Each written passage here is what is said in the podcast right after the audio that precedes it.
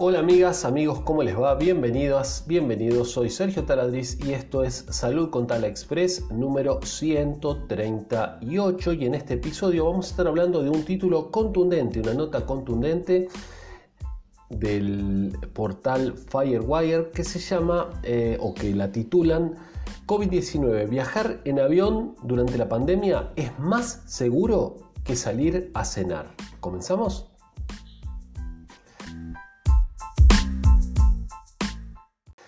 Bueno, acá hay un estudio que dice que según esta nota, saben que las notas siempre están acá abajo eh, en la caja de comentarios, que por cierto los invito a dejar sus comentarios, opiniones, sugerencias, lo que gusten es bienvenido, a darle like y a difundir por favor este podcast así o este video, así lo hacemos con más ganas todavía, ¿sí? Bueno, de acuerdo con la Universidad de Harvard, las medidas sanitarias contra la COVID-19 durante los vuelos son más eficaces que en otras actividades. Durante la pandemia del COVID es mucho más seguro que salir, dice, ir a que es, es, más seguro que ir a cenar o ir de compras. Es una aseveración realizada por investigadores de la Universidad de Harvard.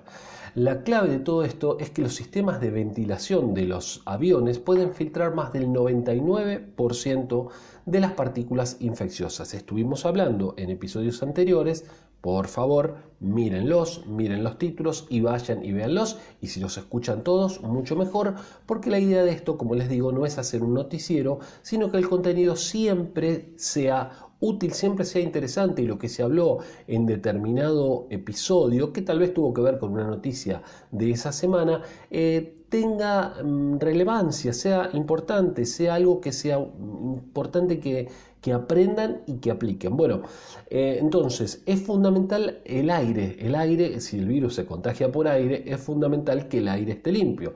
Entonces, dicen, no obstante, siempre es recomendable el uso de las mascarillas. Es fundamental que los pasajeros tengan la cultura de la prevención y evidentemente si se sienten mal, si tienen malestar, no viajen. Sería importante también que en los aeropuertos, entiendo que se hace, les hagan los controles de temperatura para ver si están con fiebre y en ese caso que no viajen.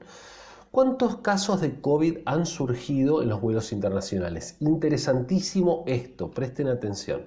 De acuerdo con el informe de Harvard, con millones de horas voladas, ha habido poca evidencia a la fecha de transmisión de la enfermedad a bordo. La Asociación Internacional de Transporte Aéreo fue más específica, pero con vuelos internacionales, y dijeron, de 1.200 millones de viajes realizados este año, 2020, solo existieron 44 casos de transmisión de COVID-19 comprobados interesante y hay que tomar las cifras con pinzas. Bueno, ¿quién lo hace? La Asociación Internacional de Transporte Aéreo.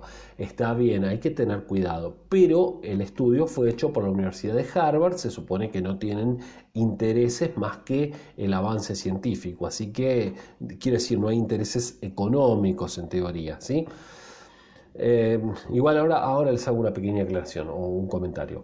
Los aviones cuentan con sistemas de ventilación que refrescan el aire de la cabina cada dos o tres minutos y se eliminan más del 99% de las partículas que pueden causar, eh, acá mezclan, ¿no? que pueden causar SARS-CoV-2. No, no, que pueden causar COVID-19. El SARS-CoV-2 es el agente eh, patógeno, digamos, ¿no? Bueno, no, no, no manejan muy bien la información científica, pero no importa.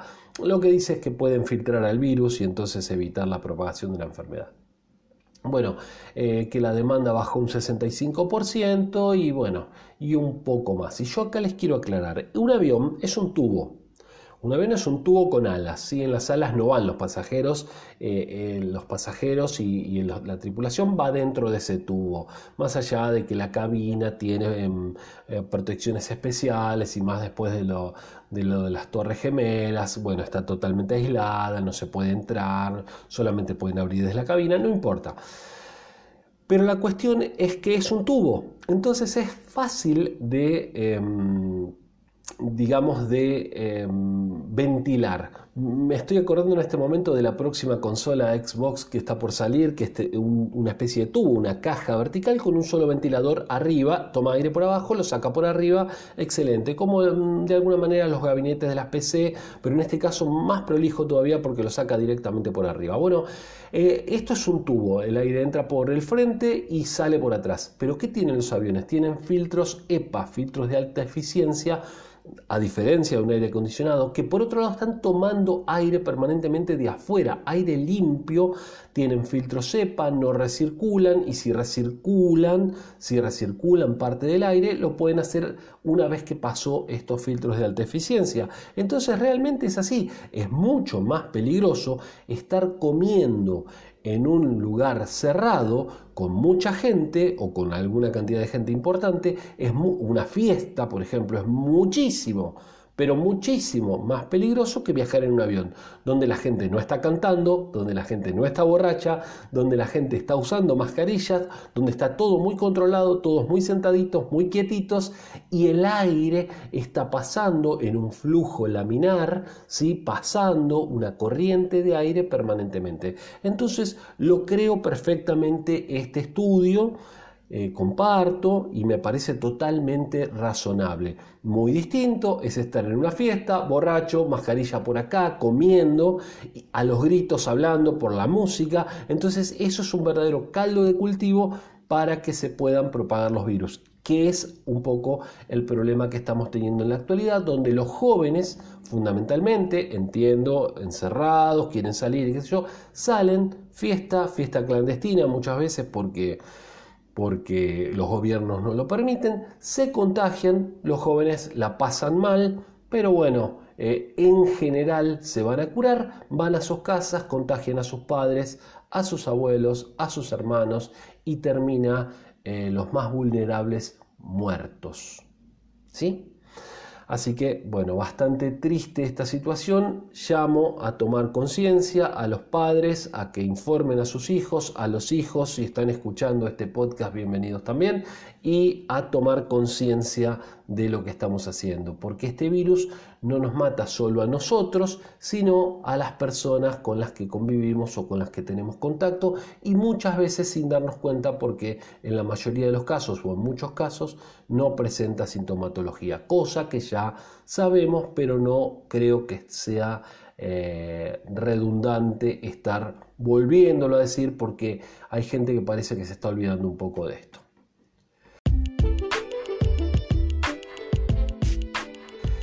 Amigos, amigas, gracias por haber escuchado este podcast. Espero que les haya gustado o haber visto este video. Si lo estás viendo en YouTube, ya sabes, manito arriba, campana, suscríbete. Lo mismo si estás escuchando el podcast en algún distribuidor de podcast, suscríbete al podcast porque así se te baja automáticamente y lo escuchas en cualquier momento. Les mando un saludo grande, cuídense mucho. Soy Sergio Taladriz, farmacéutico, fundador, director del Instituto Taladriz. Chao, hasta mañana.